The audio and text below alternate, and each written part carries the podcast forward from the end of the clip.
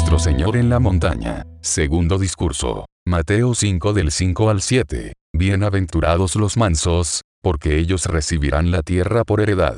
Bienaventurados los que tienen hambre y sed de justicia, porque ellos serán saciados. Bienaventurados los misericordiosos, porque ellos alcanzarán misericordia. Cuando ha pasado el invierno, cuando el tiempo de la canción ha venido, y en nuestro país se ha oído la voz de la tórtola, cuando aquel que consuela a los que lloran ha regresado para que esté con ellos para siempre. Cuando ante la luz de su presencia los nubarrones se dispersan, las oscuras nubes de la duda y la incertidumbre, y huyen las tormentas del temor, se calman las olas del pesar, y el espíritu nuevamente se regocija en Dios su Salvador. Entonces evidentemente esta palabra se ha cumplido. Entonces aquellos a quienes Él ha consolado pueden dar testimonio, bienaventurados, o felices, los mansos, porque ellos recibirán la tierra por heredad.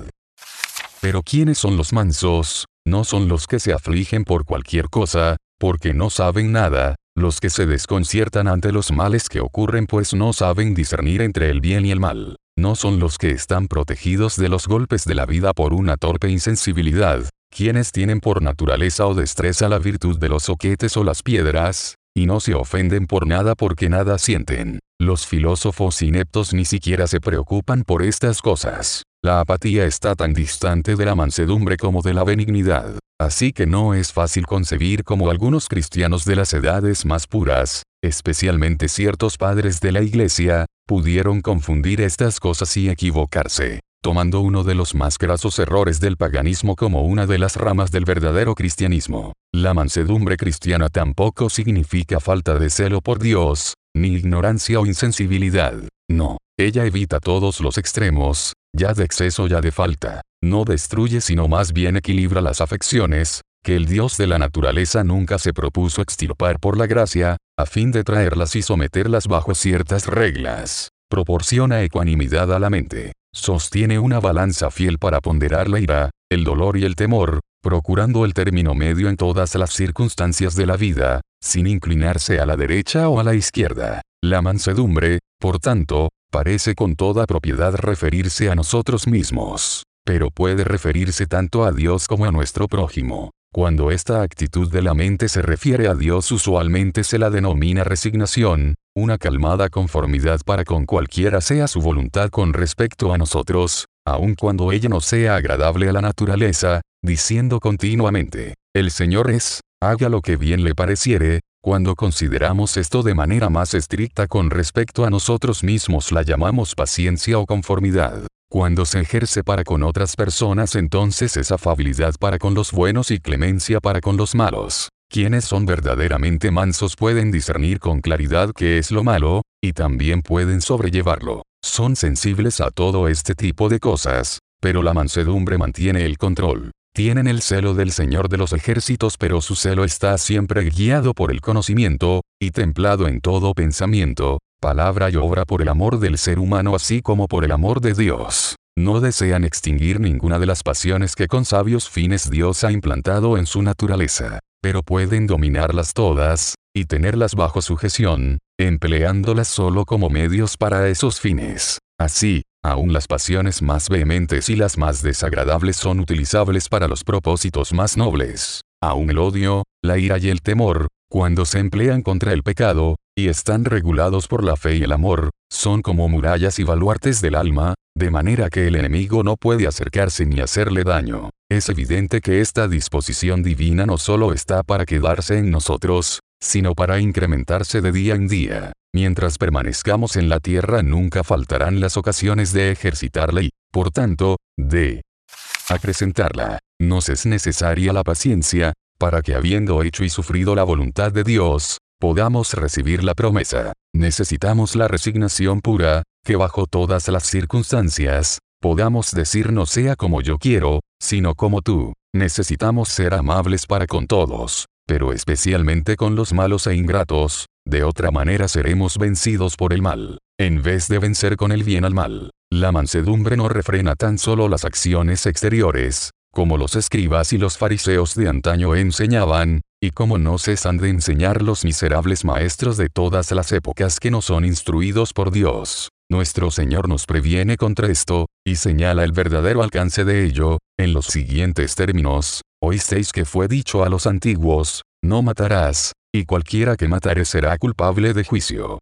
Pero yo os digo que cualquiera que se enoje contra su hermano, será culpable de juicio, y cualquiera que diga, raca, a su hermano, será culpable ante el concilio, y cualquiera que le diga, fatuo, quedará expuesto al infierno de fuego. Aquí nuestro Señor encasilla como homicidio aún esa cólera que no va más allá del corazón, y que ni se manifiesta por una falta de amabilidad exterior, o siquiera por una palabra iracunda. Cualquiera que se enoje contra su hermano, o con cualquiera persona viviente, puesto que todos somos hermanos, cualquiera que sienta dureza en su corazón, cualquiera disposición contraria al amor, cualquiera que se enojare sin causa, sin causa justa, o aún más allá de lo razonable, será culpable de juicio, enojos está y, estará en ese momento expuesto al justo juicio de Dios. Empero nadie se inclinará a preferir la lectura de aquellas versiones que omiten el término y que sin causa, no es enteramente superfluo, porque si la cólera contra personas es una disposición contraria al amor,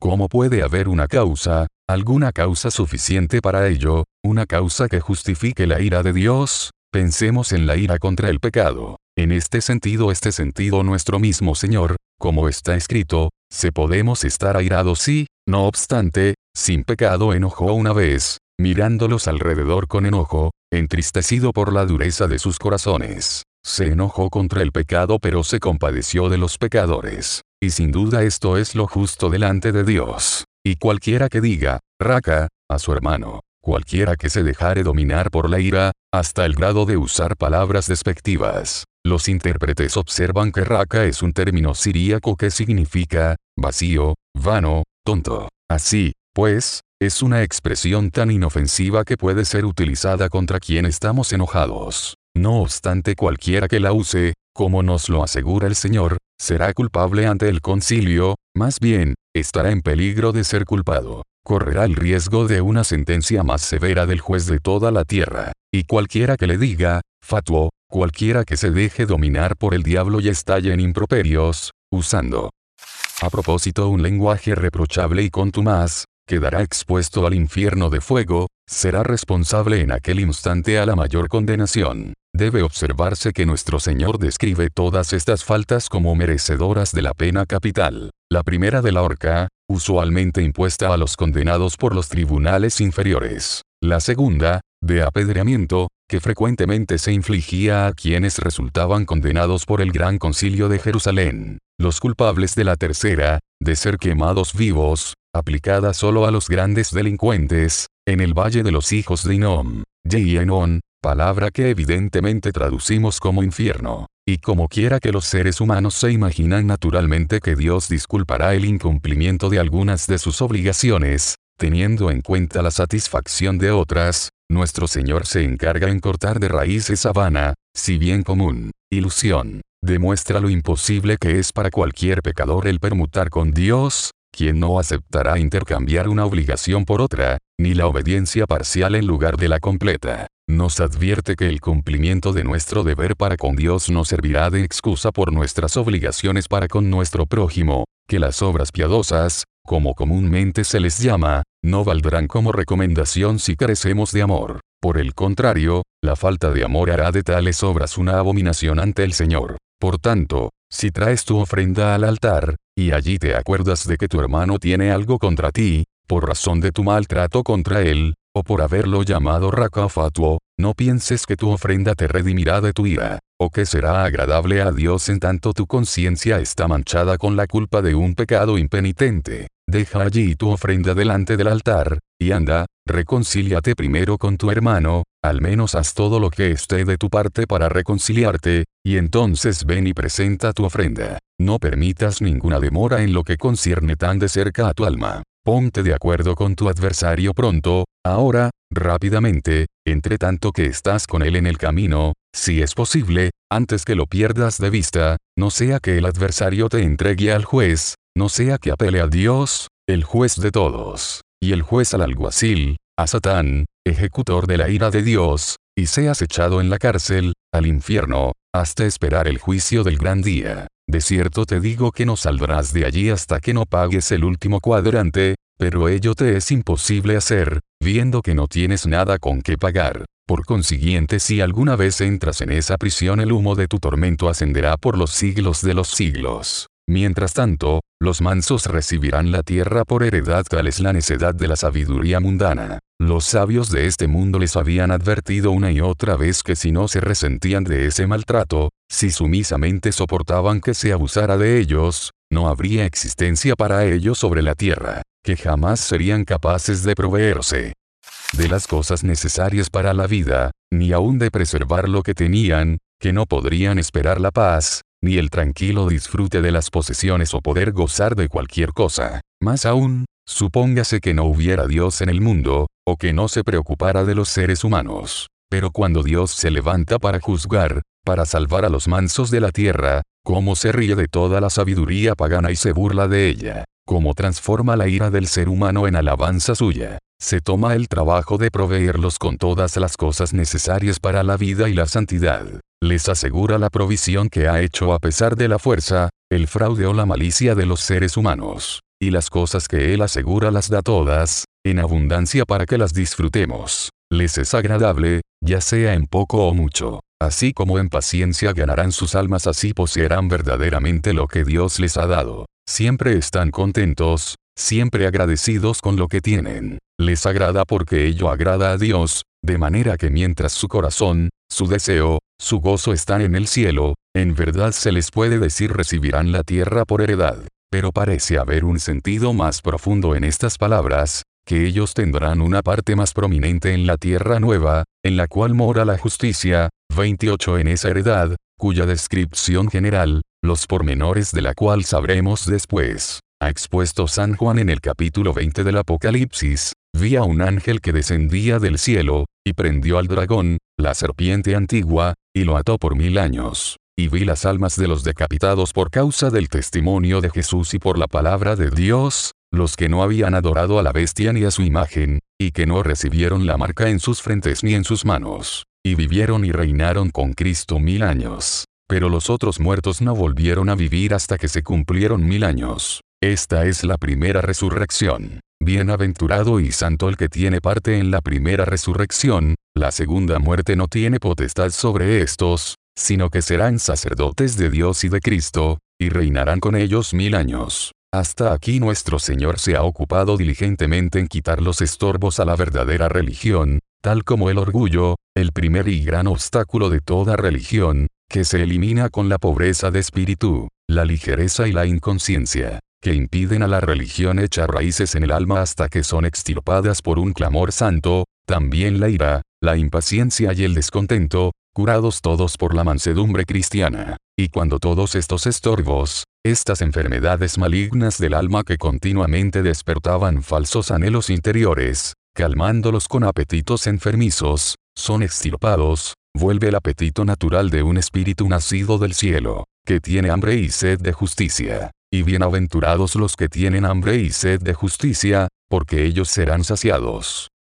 La justicia, como ya hemos observado, es la imagen de Dios, la mente que está en Cristo Jesús. Es toda la disposición santa y celestial reunida, que surge y culmina en el amor de Dios nuestro Padre y Redentor, y en el amor a todos los seres humanos por su causa. Bienaventurados los que tienen hambre y sed. Para entender esta expresión debemos tener presente, en primer lugar, que el hambre y la sed son los más fuertes de nuestros apetitos corporales. De la misma manera esta hambre del alma, esta sed de la imagen de Dios, es el más fuerte de todos nuestros apetitos espirituales una vez despierto en el corazón, absorbe a todos los demás en un solo gran deseo. El ser renovado a semejanza de aquel que nos creó, debemos observar, en segundo lugar, que desde el momento que comenzamos a tener hambre y sed estos apetitos no cesan, sino que son más exigentes e inoportunos hasta que comemos y bebemos, o morimos. Igualmente, desde el momento en que comenzamos a tener hambre y sed de toda la mente que estuvo en Cristo, estos apetitos espirituales no cesan, sino que claman por su alimento con más y más importunidad, y mientras haya algo de vida espiritual, no cesarán hasta quedar satisfechos. Podemos observar, en tercer lugar, que el hambre y la sed solo se satisfacen con el alimento y la bebida. Si uno le diera al hambriento todo el mundo, la vestimenta más elegante, toda la pompa del Estado, todos los tesoros de la tierra, muchísima plata y oro, si se le rindiera todo el honor, no le prestaría atención. Todas estas cosas no tienen valor para él. Seguiría diciendo, estas no son las cosas que anhelo, denme de comer o me muero. Lo mismo ocurre con toda alma que verdaderamente tiene hambre y sed de justicia, en ninguna otra cosa encuentra consuelo, nada más puede satisfacerla. Cualquiera cosa que se le ofrezca, será estimada en poco, sean riquezas, honor, o placer, y hasta dirá, esto no es lo que quiero, denme amor o me muero. Y tan imposible es satisfacer a tal alma, un alma que está sedienta de Dios, del Dios viviente, con lo que el mundo llama religión, como con lo que se toma por felicidad. La religión del mundo significa tres cosas. Primero, el no hacer mal a nadie, abstenerse del pecado exterior, al menos de cosas como el escándalo, el robo, el hurto, la blasfemia, la embriaguez. Segundo, el hacer el bien, como socorrer a los pobres, ser caritativos, como se dice. Tercero, usar los medios de gracia, al menos concurrir a la iglesia y participar de la cena del Señor. El mundo denomina persona religiosa aquella en quien se encuentran estas tres marcas. Pero aplacará esto a la persona que tiene hambre de Dios, no eso no es alimento para su alma, sino que requiere una religión más noble, más elevada y más profunda. No puede alimentarse más de esta cosa pobre, superficial y formal, como tampoco puede llenar su vientre de viento solano. Es cierto, se cuida de abstenerse de toda apariencia de mal, es celosa de buenas obras, cumple con todos los mandamientos del Señor, pero nada de esto es lo que anhela. Esto es solo la cáscara de aquella religión por la que el ser humano tiene un hambre insaciable, el conocimiento de Dios en Cristo Jesús, la vida escondida con Cristo en Dios, el estar unido al Señor en un espíritu, el tener comunión con el Padre y con el Hijo, el andar en luz, como Él está en la luz, el ser purificado así como Él es puro, esta es la religión, la justicia de la que el ser humano tiene sed, y no puede descansar sino hasta que descanse en Dios. Bienaventurados los que tienen esta hambre y sed de justicia, porque en ellos serán saciados. Serán saciados de las cosas que anhelan, aún de la justicia y de la verdadera santidad. Dios los satisfará con las bendiciones de su bondad, con la felicidad de sus escogidos. Los alimentará con pan del cielo, con el maná de su amor. Les dará a beber de sus delicias como de un río del cual aquel que bebiere no tendrá sed jamás, sino solo sed del agua de la vida. Esta sed durará por siempre. La doliente sed, honda ansiedad, tu gozosa presencia disipará, pero mi alma siempre requerirá de amor toda una eternidad. Quien quiera que seas, Tú a quien Dios ha dado el tener hambre y sed de justicia, pídele que nunca pierdas tan inestimable don, para que este divino apetito no cese jamás. Si muchos te reprenden y te ordenan refrenar tu paz, no les hagas caso. Por el contrario, clama mucho más, Jesús, Maestro, ten misericordia de mí no dejes que viva yo, sino ser santo como tú eres santo. No gastes el dinero en lo que no es pan ni tu trabajo en lo que no sacia. ¿Acaso esperas extraer felicidad de la tierra, o hallarla en las cosas de este mundo? Menosprecia todos sus placeres, desecha sus honores, considera sus riquezas como basura y estiércol, sí, y aún todas las cosas que existen bajo el sol, por la excelencia del conocimiento de Cristo Jesús, para que tu alma sea completamente renovada en aquella imagen de Dios, según la cual fue creada al principio. Cuídate de no apagar aquella bendita sed de hambre con eso que el mundo llama religión, una religión de la forma, de la apariencia, que deja al corazón tan terrenal y sensual como siempre. No te satisfagas con nada sino con el poder de la santidad, con una religión que es espíritu y vida, el morar tú en Dios y Dios contigo, con ser morador de la eternidad, y entrar hasta dentro del velo mediante la sangre rociada y sentarte en los lugares celestiales con Cristo Jesús. Cuanto más llenos estén estos con la vida de Dios, con más ternura se preocuparán de quienes están sin Dios en el mundo, todavía muertos en sus transgresiones y pecados. Ni quedará sin recompensa esta preocupación. Por los demás, bienaventurados los misericordiosos, porque ellos alcanzarán misericordia. La palabra utilizada por nuestro Señor significa directamente, los compasivos, los de tierno corazón, aquellos que, lejos de despreciar, se afligen sinceramente por los que no tienen hambre de Dios. Esta parte tan esencial del amor fraternal, por medio de un ejemplo común, representa aquí todo, así que los misericordiosos, en el sentido pleno del término, son los que aman a su prójimo como a sí mismos. En razón de la vasta importancia de este amor, sin el cual, aunque hablásemos lenguas humanas y angélicas, y tuviésemos profecía y entendiésemos todos los misterios y toda ciencia, y si tuviésemos toda la fe, de tal manera que moviésemos las montañas, más aún, si repartiésemos todos los bienes para dar de comer a los pobres, y si entregásemos nuestros cuerpos para ser quemados, de nada nos serviría. Dios en su sabiduría nos ha dado por medio del apóstol Pablo una relación especial y completa del amor,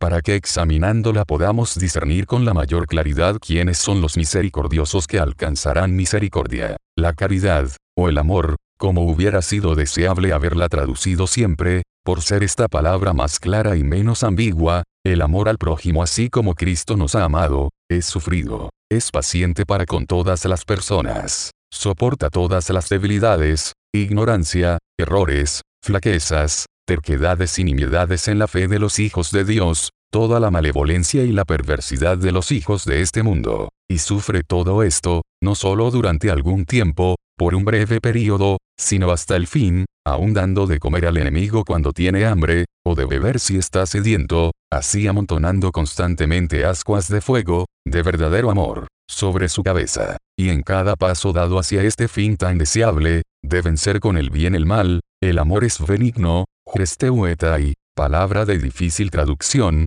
significa suave, apacible, benévolo. Está a la mayor distancia del mal humor, de toda aspereza o acidez del espíritu, y de una vez inspira al que sufre con la más apacible amabilidad y la afección más ferviente y tierna. Por consiguiente, el amor no tiene envidia. Sería imposible que la tuviera, pues está diametralmente opuesto a ese espíritu tan nocivo. Es inconcebible que quien tiene este ánimo tan afectuoso para con todos, que sinceramente desea todas las bendiciones espirituales y temporales, todas las cosas buenas de este mundo y del otro para toda alma que Dios ha creado, se ofendiera ante cualquiera otra persona. Si él mismo ha recibido idéntico don, lejos de afligirse se regocija que otro participe del beneficio común. Si no lo ha recibido, bendice a Dios que al menos su hermano lo tenga y sea más feliz que él. Mientras mayor es su amor, más se regocija por las bendiciones a toda la humanidad, más apartado está de toda clase y grado de envidia hacia cualquiera criatura. El amor ou perpelueta y, esto no quiere decir que no es jactancioso, lo cual sería lo mismo que las próximas palabras, sino, en el sentido propio del término griego, no se apresura o precipita a juzgar, no condena apresuradamente a ninguno, no pronuncia una severa condena basada en una ligera o repentina opinión de las circunstancias. Sopesa primero toda la evidencia, particularmente aquella que está a favor del acusado. Quien verdaderamente ama a su prójimo no es como la generalidad de las personas, quienes, aun en los mejores casos, ven un poco, suponen mucho y se apresuran a sacar conclusiones. No, sino que procede con cautela y prudencia, poniendo atención en cada paso, suscribiendo de buena gana la regla de aquel antiguo pagano, tan lejos estoy de creer fácilmente lo que una persona dice en contra de otra, que no creo ni lo que dice en contra de sí misma. Siempre le concederé que pueda cambiar de opinión y, muchas veces, también buscar consejo. Ah, si los cristianos modernos llegaran al menos a ese nivel, Sigue diciendo, el amor no se envanece, no induce o permite a ninguna persona a tener más alto concepto de sí que el que debe tener, antes bien que piense de sí con cordura. Sin duda, humilla el alma hasta el polvo, destruye toda soberbia que engendra el orgullo, y nos hace regocijar en ser poca cosa, pequeños y viles, lo postrero de todo, y siervos de todos. Aquellos que se aman los unos a los otros con amor fraternal, no pueden sino en cuanto a honra preferirse los unos a los otros. Aquellos que, teniendo el mismo amor, sintiendo una misma cosa, con humildad estiman a los demás como superiores a sí mismos. No hace nada indebido, no es descortés ni intencionalmente ofensivo con nadie, paga a todos lo que debe, al que respeto, respeto, al que honra, honra, rinde cortesía, amabilidad, compasión a todo el mundo, honrando a todos según sus respectivas dignidades. Un reciente escritor define la buena crianza, mejor dicho su más alto grado, la cortesía, así, un continuo deseo de agradar que se manifiesta en toda conducta. Pero si esto es cierto, no hay nadie tan bien criada como una persona cristiana, una que ama a todo el género humano, porque solo puede desear agradar a todos, en lo que es bueno, para edificación. Y este deseo no puede ocultarse, necesariamente se manifestará en todas sus relaciones con los seres humanos. Porque su amor es sin fingimiento, aparecerá en todas sus acciones y conversaciones. Además, la obligará, sin malicia alguna, a hacerse todo a todos, para que de todos modos salve a algunos. Y al hacerse todo a todos, el amor no busca lo suyo. Al procurar agradar a todos, quien ama a la humanidad no busca su propia ventaja temporal, no codicia la plata, el oro, o la vestimenta de persona alguna, no desea nada sino la salvación de sus almas. Más aún, en cierto sentido se puede decir que no busca su propio bien espiritual, como no busca las ventajas temporales. Pues mientras que se esfuerza por salvar sus almas de la muerte, se olvida de sí mismo. No piensa en sí mismo en tanto que el celo por la gloria de Dios lo consume. Más bien, algunas veces casi puede parecer que, por un exceso de amor, se rinde en cuerpo y alma, mientras clama con Moisés, este pueblo ha cometido un gran pecado, te ruego que perdones ahora su pecado, y si no, ráeme ahora de tu libro que has escrito, o con San Pablo, porque deseara yo mismo ser anatema, separado de Cristo por amor a mis hermanos, los que son mis parientes según la carne. No es de asombrarse que tal amor no se irrita, o uparoxunetai. Obsérvele que la palabra fácilmente, introducida de forma extraña en la traducción, inglesa, no se encuentra en el original. Las palabras de San Pablo son absolutas, el amor no se irrita, no se irrita en desconsideración contra nadie. En verdad, habrá frecuentes oportunidades de provocaciones externas de diversa índole. Pero el amor no se somete a la incitación. Triunfa sobre todo. En todas las pruebas mira a Jesús, y por su amor es más que vencedor. No es improbable que nuestros traductores introdujeran esa palabra como para disculpar al apóstol, quien ellos supusieron podría parecer carente de ese amor que tan perfectamente describe parecen haberlo deducido de una frase en los Hechos de los Apóstoles, que también está traducida incorrectamente. Cuando Pablo y Bernabé discreparon con respecto a Juan, la traducción dice, y hubo tal desacuerdo entre ellos, que se separaron el uno del otro. Naturalmente esto induce al lector a suponer que ambos, en este respecto, fueron igualmente ásperos el uno con el otro, que San Pablo, quien sin duda tenía razón en esta cuestión, era impropio llevar a Juan nuevamente con ellos, ya que los había abandonado antes, estaba tan irritado como Bernabé, quien dando prueba de su enojo dejó la obra para la cual había sido apartado por el Espíritu Santo. Pero el texto original no manifiesta tal cosa, ni tampoco afirma que Pablo se haya enojado. Simplemente dice, calle geneto paroxusmos, y hubo tal desacuerdo entre ellos, un paroxismo de cólera, a consecuencia del cual Bernabé dejó a San Pablo, tomó a Juan consigo, y se fue por su propio camino. Pablo entonces escogiendo a Silas, salió encomendado por los hermanos a la gracia del Señor, cosa que no se dice de Bernabé, y pasó por Siria y Cilicia, como lo había propuesto, confirmando a las iglesias. Pero volvamos al tema. El amor evita mil enconos que de otra manera surgirían, pues no piensa lo malo. En verdad, la persona misericordiosa no puede evitar el conocimiento de muchas cosas malas, no puede menos que verlas con sus propios ojos y oírlas con sus propios oídos, porque el amor no la priva de sus ojos, así que le es imposible no ver que tales cosas son cometidas.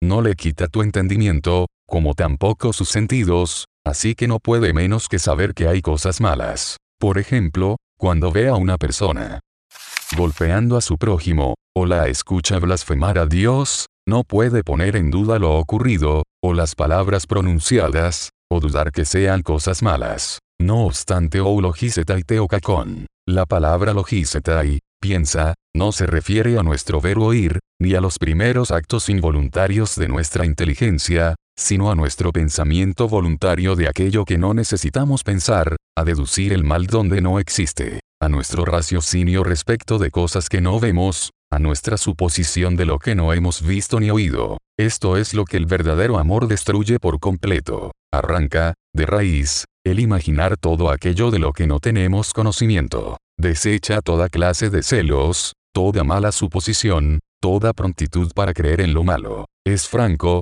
abierto, sin recelos, y como no puede imaginar el mal, tampoco le teme. No se goza de la injusticia, por más que sea tan común, aún entre aquellos que llevan el nombre de Cristo, que no tienen escrúpulos en regocijarse cuando sus enemigos han caído en alguna aflicción, error o pecado. En verdad, cuán difícil les es evitar esto a los que con entusiasmo han tomado partido. Qué difícil les es no alegrarse con cualquier falta que descubren en sus oponentes, con cualquiera mancha, verdadera o supuesta, ya en sus principios ya en su práctica. Qué ardiente defensor de cualquier causa está libre de esto, más aún, ¿Quién tiene tanta calma como para estar enteramente libre de ello? ¿Quién no se alegra cuando su adversario ha dado un paso en falso y no piensa que ello será ventajoso para su propia causa? Solo una persona de amor. Solo ella llora por el pecado o la torpeza de su enemigo, y no se place en escucharlo o en repetirlo, sino más bien desea que pueda ser olvidado para siempre.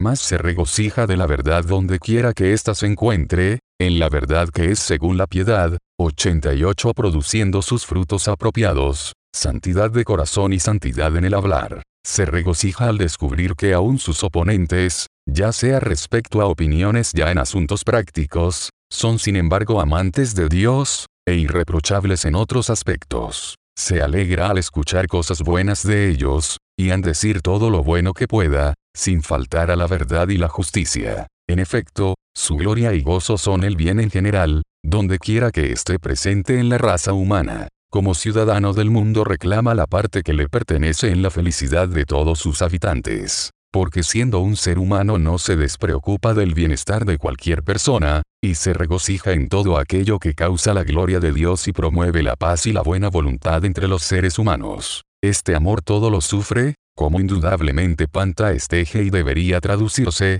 de otra manera sería lo mismo que panta upomenei, todo lo soporta. Porque la persona misericordiosa no se regocija en la iniquidad, ni la menciona voluntariamente. No obstante, cualquier mal que ve, oye, o conoce, lo disimula todo lo posible sin hacerse ella misma partícipe en pecados ajenos. Donde quiera esté o quien quiera sea, si ve alguna cosa que no aprueba no se va de boca a menos que sea con la persona involucrada, si acaso pueda ganar a su hermano. Lejos está de hacer de las faltas o fallas de otros el asunto de su conversación. Nunca habla de un ausente a menos que pueda hablar bien. Para ella un cuentero, un chismoso, un murmurador, un calumniador, son como asesinos. Matar la reputación de su prójimo es tanto como cortarle la garganta. El que se divierte poniendo fuego a la casa de su prójimo es tanto como el que echa llamas, y saetas y muerte, y dice, ciertamente lo hice por broma. Solo hace una excepción.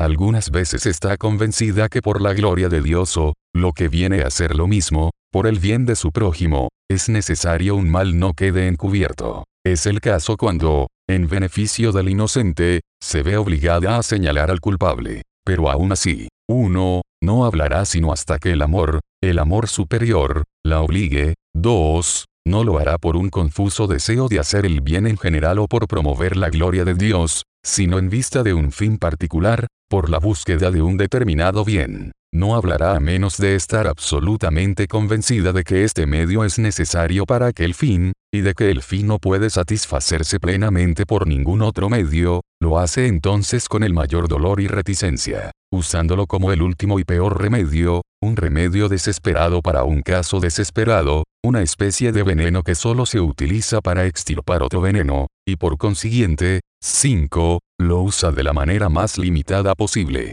haciéndolo con temor y temblor, por miedo a transgredir la ley del amor hablando demasiado, haciendo mayor daño que el que habría ocasionado guardando silencio. El amor todo lo cree, siempre quiere creer lo mejor, anteponer la más favorable interpretación sobre todas las cosas. Está siempre listo a creer todo aquello que sea en favor del carácter de cualquier persona. Se convence fácilmente, cosa que desea con fervor, de la inocencia e integridad de cualquier ser humano, o, al menos, de la sinceridad de su arrepentimiento, si es que alguna vez errara el camino. Se alegra de perdonar cualquiera cosa fuera de lugar, de condenar al ofensor lo menos posible, y hacer lugar a la debilidad humana hasta donde fuera posible sin traicionar a Dios. y cuando ya no puede creer más, entonces el amor todo lo espera. Se le achaca algún mal vinculado a una persona, el amor espera que esta relación no sea cierta, que la cosa vinculada nunca haya ocurrido. Es cierto el hecho, el amor dice, pero tal vez no fue hecho bajo las circunstancias mencionadas, así que, concediendo que haya ocurrido, hay lugar para esperar que no haya sido tan malo como se cree, en apariencia, la acción fue innegablemente mala, el amor espera que la intención no lo haya sido. Está claro que el propósito también fuera malo, el amor dice, no obstante, no podría haber surgido, ya no de la sosegada disposición del corazón, sino de un arranque de pasión, o de vehemencia, que impulsó a la persona más allá de sí misma y griega aun cuando no quepa duda de que todas las acciones, propósitos y disposiciones son francamente malas, el amor aún abriga la esperanza que Dios finalmente levante su brazo y obtenga la victoria, y que haya más gozo en el cielo por un pecador que se arrepiente, que por 99 justos que no necesitan arrepentimiento. Por último, el amor todo lo soporta. Esto completa el carácter de la persona verdaderamente misericordiosa. Soporta no solo algunas cosas, ni muchas cosas, sino absolutamente todo. Cualquiera sea la injusticia, la maldad, la crueldad que los seres humanos puedan infligirle, ella es capaz de sufrir. A nada llama intolerable, nunca dice, esto es inaguantable. No, no solamente puede sufrir todas las cosas sino hacerlo por medio de Cristo, que le fortalece. Y todo lo que sufre no destruye su amor, ni lo debilita en lo más mínimo. Está a prueba de todo. Es una llama que arde aún en medio del océano. Las muchas aguas no podrán apagar el amor, ni lo ahogarán los ríos triunfa sobre todo, nunca deja de ser, ni en este tiempo ni en la eternidad, obediente al mandamiento celestial, terminará el saber, cesará la profecía, mas la dilatada supremacía del amor, sin límites de tiempo, ni deterioro, en perpetuo y feliz triunfo existirá, la bondad sin límite difundirá, y la alabanza eterna recibirá. Así, los misericordiosos, alcanzarán misericordia, no solo mediante la bendición de Dios sobre todos sus caminos, resarciendo el amor que tienen a sus hermanos con un amor mil veces más abundante e íntimo, sino también por un excelente y eterno peso de gloria en el reino preparado, para ellos, desde la fundación del mundo. Por un breve tiempo tal vez digas, ay de mí, que moro en Mesec, y habito entre las tiendas de Sidar puedes derramar tu alma y lamentar la pérdida del verdadero y genuino amor sobre la tierra. Pérdida, en verdad. Bien puedes decir, mas no en el sentido antiguo, ved cómo estos cristianos se aman mutuamente. Estos reinos cristianos que se arrancan las entrañas unos a otros, desolando unos a otros con fuego y espada. Estos ejércitos cristianos que están mandándose rápidamente al infierno unos a otros, por millares y por decenas de millares. Estas naciones cristianas que están ardiendo por luchas intestinas, partido contra partido, facción contra facción. Estas ciudades cristianas donde el engaño y el fraude, la opresión y el mal, más aún, el robo y el asesinato, no desaparecen de sus calles. Estas familias cristianas, desgarradas de manera interminable y sin cuenta por la envidia, los celos, la ira, las discordias domésticas. Además, y lo que es más terrible de todo, estas iglesias cristianas, iglesias, no lo anunciéis en Gatmas como lo podemos ocultar de los judíos, turcos o paganos, que llevan el nombre de Cristo, el príncipe de paz, y libran continuas guerras entre sí, que convierten a los pecadores.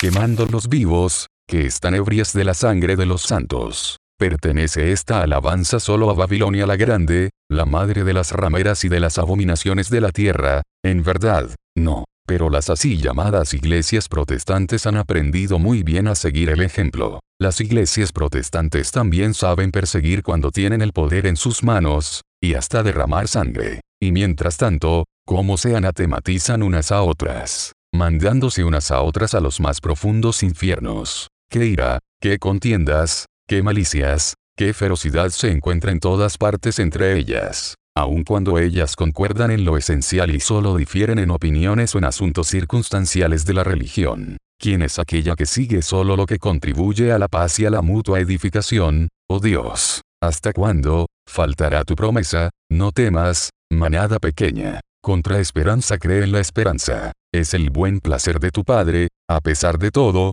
renovar la faz de la tierra. Ciertamente todas estas cosas llegarán a su fin, y los habitantes de la tierra aprenderán la justicia. No alzará espada nación contra nación, ni se adiestrarán más para la guerra. Será confirmado el monte de la casa del Señor como cabeza de los montes, y todos los reinos del mundo llegarán a ser los reinos de nuestro Dios. Entonces no harán mal ni dañarán en todo mi santo monte, sino que a tus muros llamarán salvación y a tus puertas alabanza. No tendrán ninguna mancha ni defecto, amándose unos a otros, como Cristo nos amó. Sé, pues, parte de los primeros frutos, si es que la cosecha aún no ha llegado. Ama a tu prójimo como a ti mismo. Quiera el Señor Dios llenar tu corazón de tal amor para con toda alma, que puedas estar listo para exponer tu vida por su causa. Que tu corazón pueda rebosar continuamente de amor, extirpando todo lo desagradable e impuro de tu genio, hasta que Él te llame a la región del amor, para reinar con Él por los siglos de los siglos.